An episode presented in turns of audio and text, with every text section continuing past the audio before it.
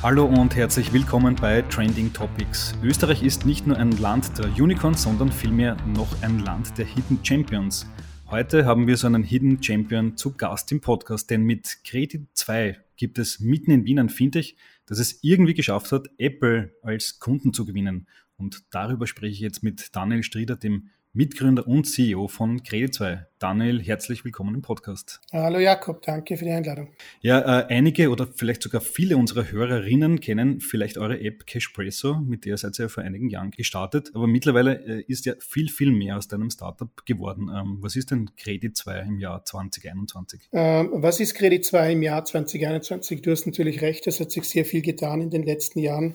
Wir äh, sehen uns mittlerweile als äh, Softwareanbieter für Buy Now ähm, Lösungen, für Zahlungslösungen, für Finanzierungslösungen, hauptsächlich für Banken, aber auch für größere Händler, ähm, für Produzenten äh, etc. Das heißt, wir versuchen oder wir, wir bringen so das Beste aus zwei Welten zusammen. Ja, also die Stärke, die, die Brand, den Trust, die Kundenbasis in einer großen Bank mit der Kundenfreundlichkeit, der Geschwindigkeit, den technischen Möglichkeiten, den innovativen Ideen eines Fintechs und ähm, bieten da einfach gemeinsam mit unseren Partnern, das sind unter anderem äh, die Volkswagen Bank, das ist eine Raiffeisenbank, das ist aber auch Apple, ähm, Lösungen an, wie Kunden ihre Einkäufe entweder flexibel finanzieren können, äh, ganz, ganz äh, flexibel bezahlen können und einfach auch ähm, die Produkte entsprechend flexibel nutzen können. Mhm. Bei Now Peleta, das ist ja 2021 so richtig durch die Decke gegangen, gab es früher natürlich auch, aber gerade dieses Jahr haben Klarna und so weiter und so fort, wie sie alle heißen, extrem geboomt zugelegt. Äh, worauf führst du das zurück? Ja, du hast recht, das ist eigentlich ein alter Schuh. Also wenn wir, äh, wenn wir uns mal anschauen, bei Now Peleta äh, ist ja im weitesten Sinn alles, was mit einem äh, mit einer verzögerten Zahlung zu tun hat. Ja, im engsten Sinn ist es ein klassischer Rechnungskauf und ein klassischer Ratenkauf.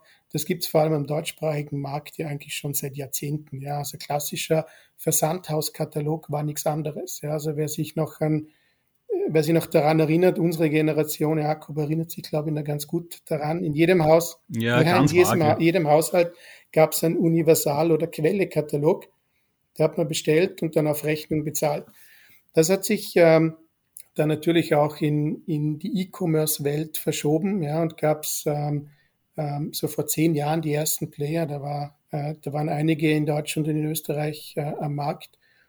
Und das hat einen enormen Wachstum äh, erlebt. Also so ein klassischer Rechnungskauf kann durchaus mal 50 bis 60 Prozent des Checkouts von einem Online-Shop ausmachen.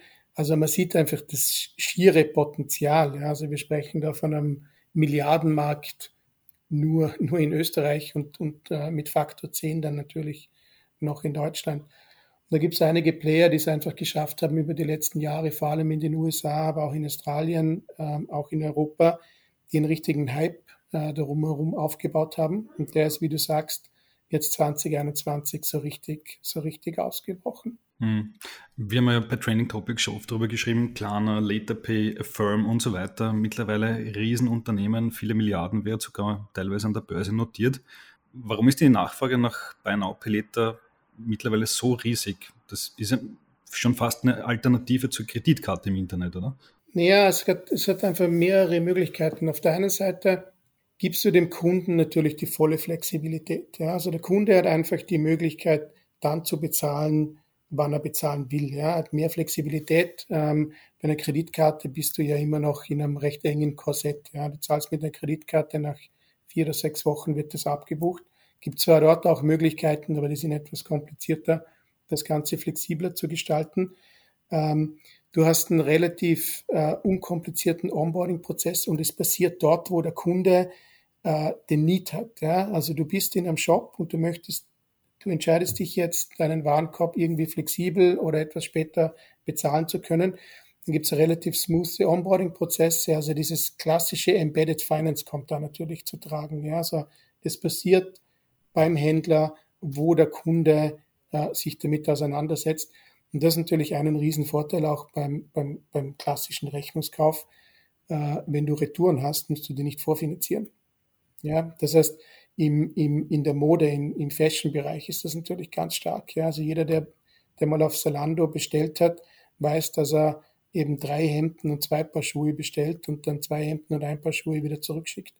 Es gibt ja natürlich ähm, viel mehr Flexibilität und ist einfach schlichtweg kundenfreundlich. Mhm. Und jetzt gibt es eben die genannten großen Player, Klarna, Affirm, LaterPay und so weiter, äh, Riesenunternehmen. Ihr als verhältnismäßig kleine Firma aus Österreich, wie positioniert ihr euch da in diesem Feld? Was ist eure Spezialität? Ja, wir gehen einen etwas anderen Weg, als jetzt der Klarna oder Firm das machen. Das sind ganz klassische Endkundenmarken. Ja? Also ähm, Klarna macht Werbung mit Snoop Dogg. Weltklasse, ja, super Testimonial.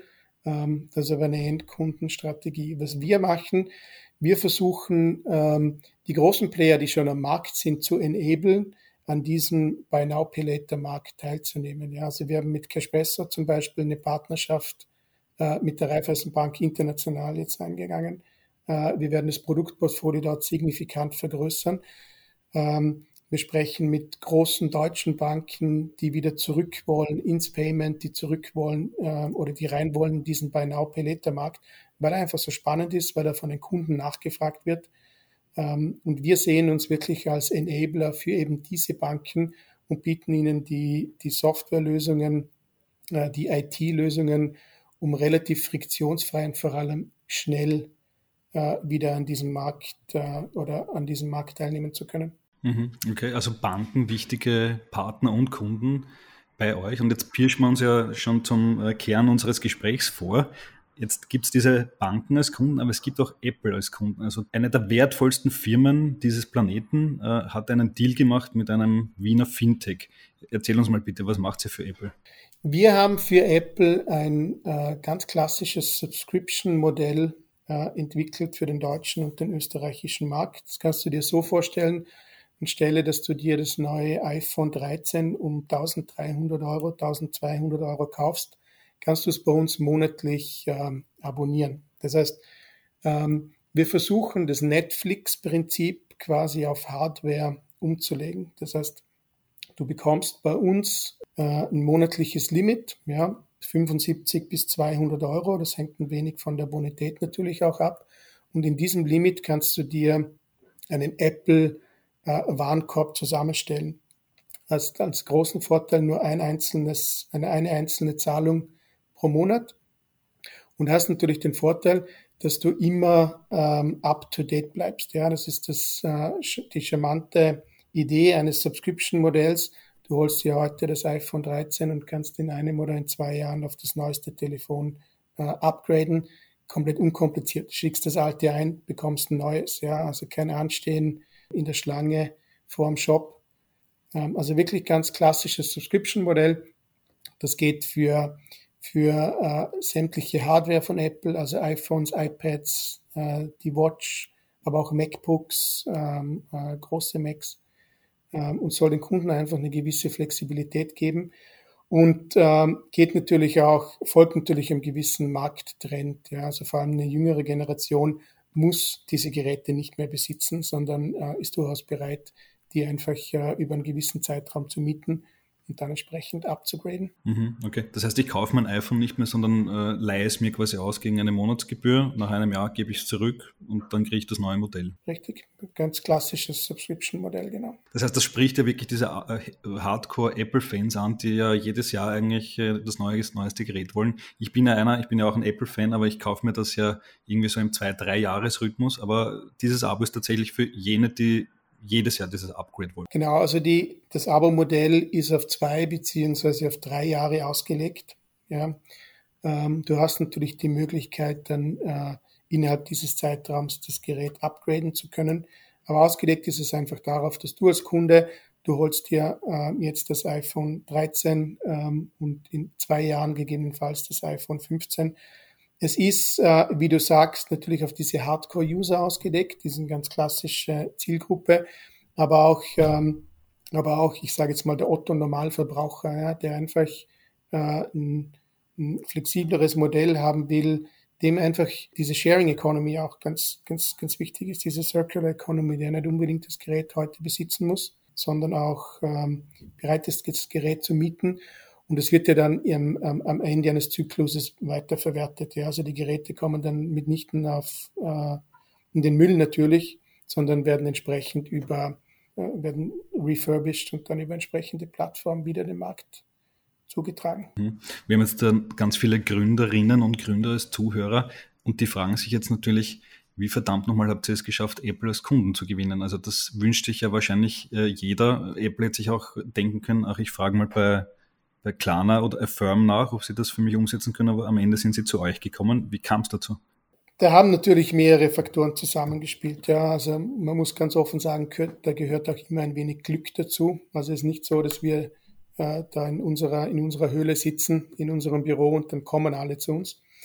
Ähm, wir haben tatsächlich das Glück gehabt, dass äh, Apple auf uns aufmerksam wurde über ein anderes Unternehmen im Frühsommer letzten Jahres und uns die Möglichkeit gegeben hat, einmalig zu pitchen. Ja, also wir haben einfach, wir sind kontaktiert worden von Apple, ähm, ob wir nicht einfach mal unsere Ideen, unsere Lösungsideen für ein Subscription-Modell in Deutschland und in Österreich pitchen möchten.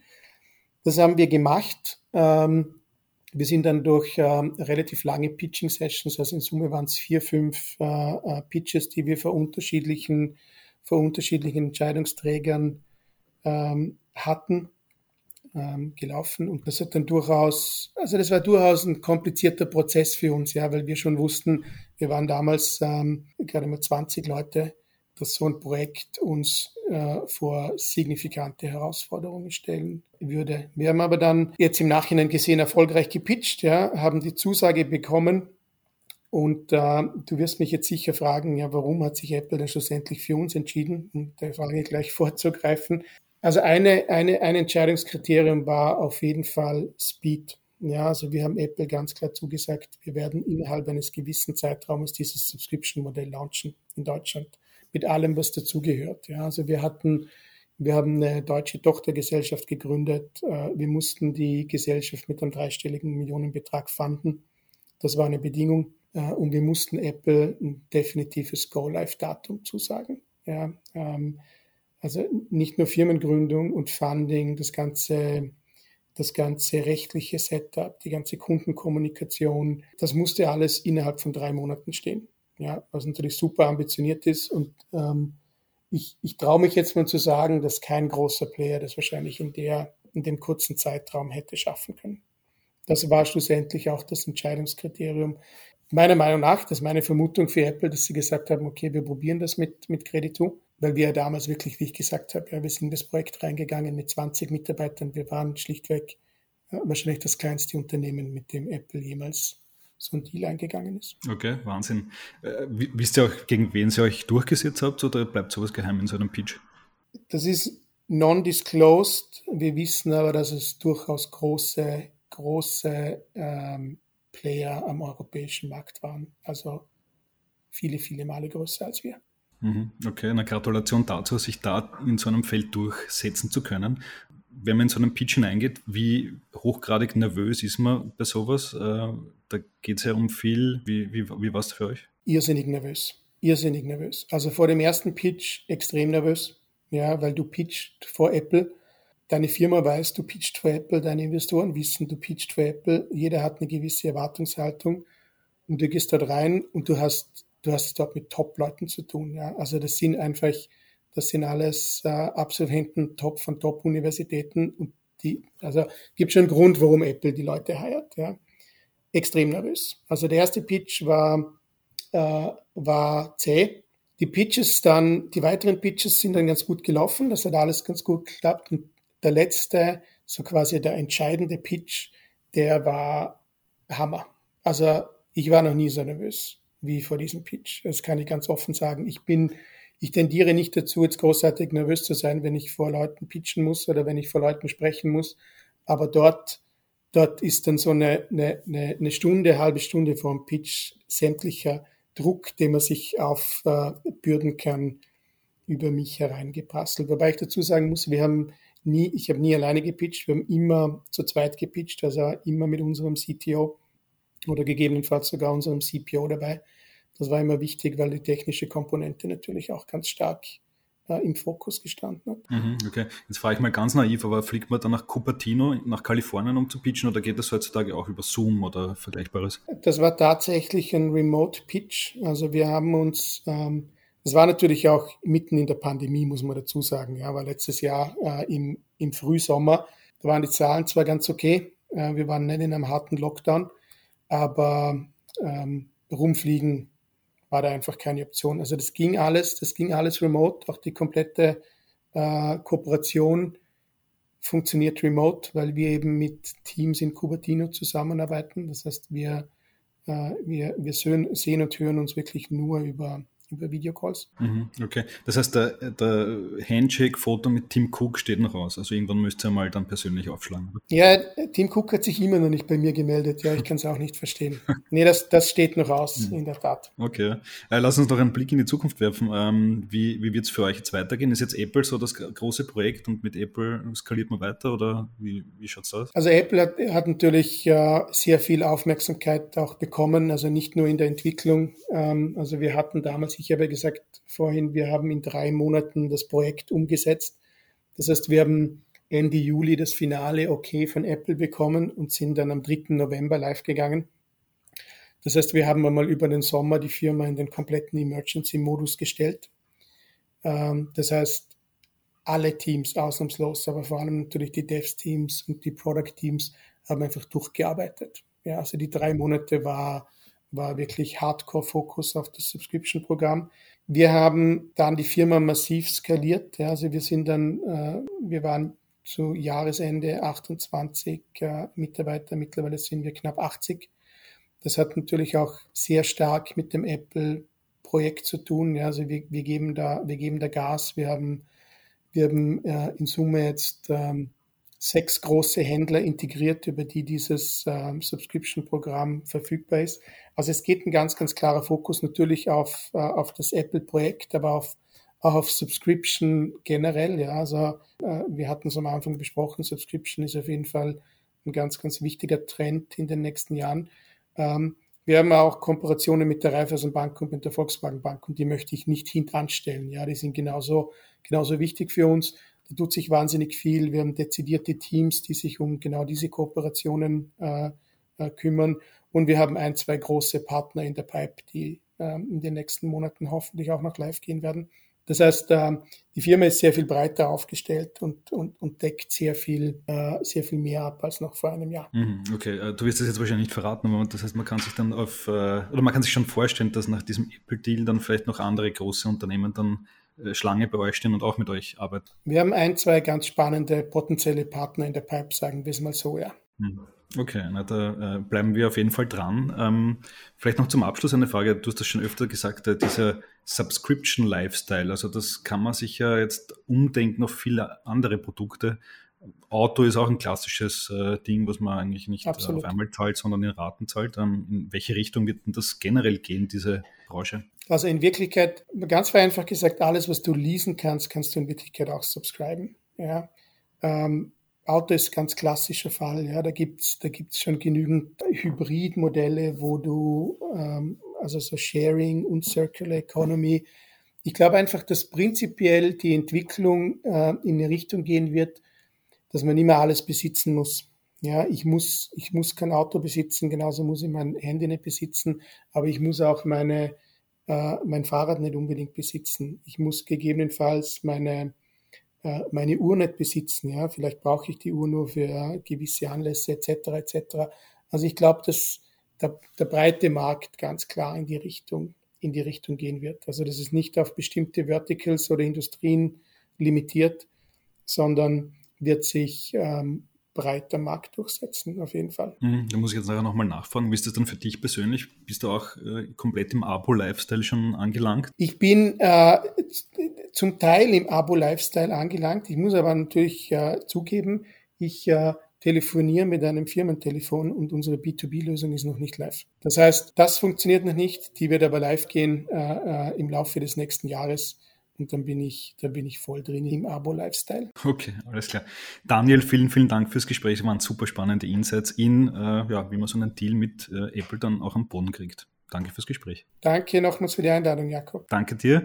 Das war Daniel Strieder, Mitgründer und CEO von Credit2, einem Wiener Fintech, das mit Apple und anderen Kunden ganz große Dinge im Buy Now, Pay Later und Subscription-Bereich macht. Das war es von unserer Seite heute. Vielen Dank fürs Zuhören und bis zum nächsten Mal, wenn wir uns wieder mit einem spannenden Gast im Podcast melden. Bis dann und ciao.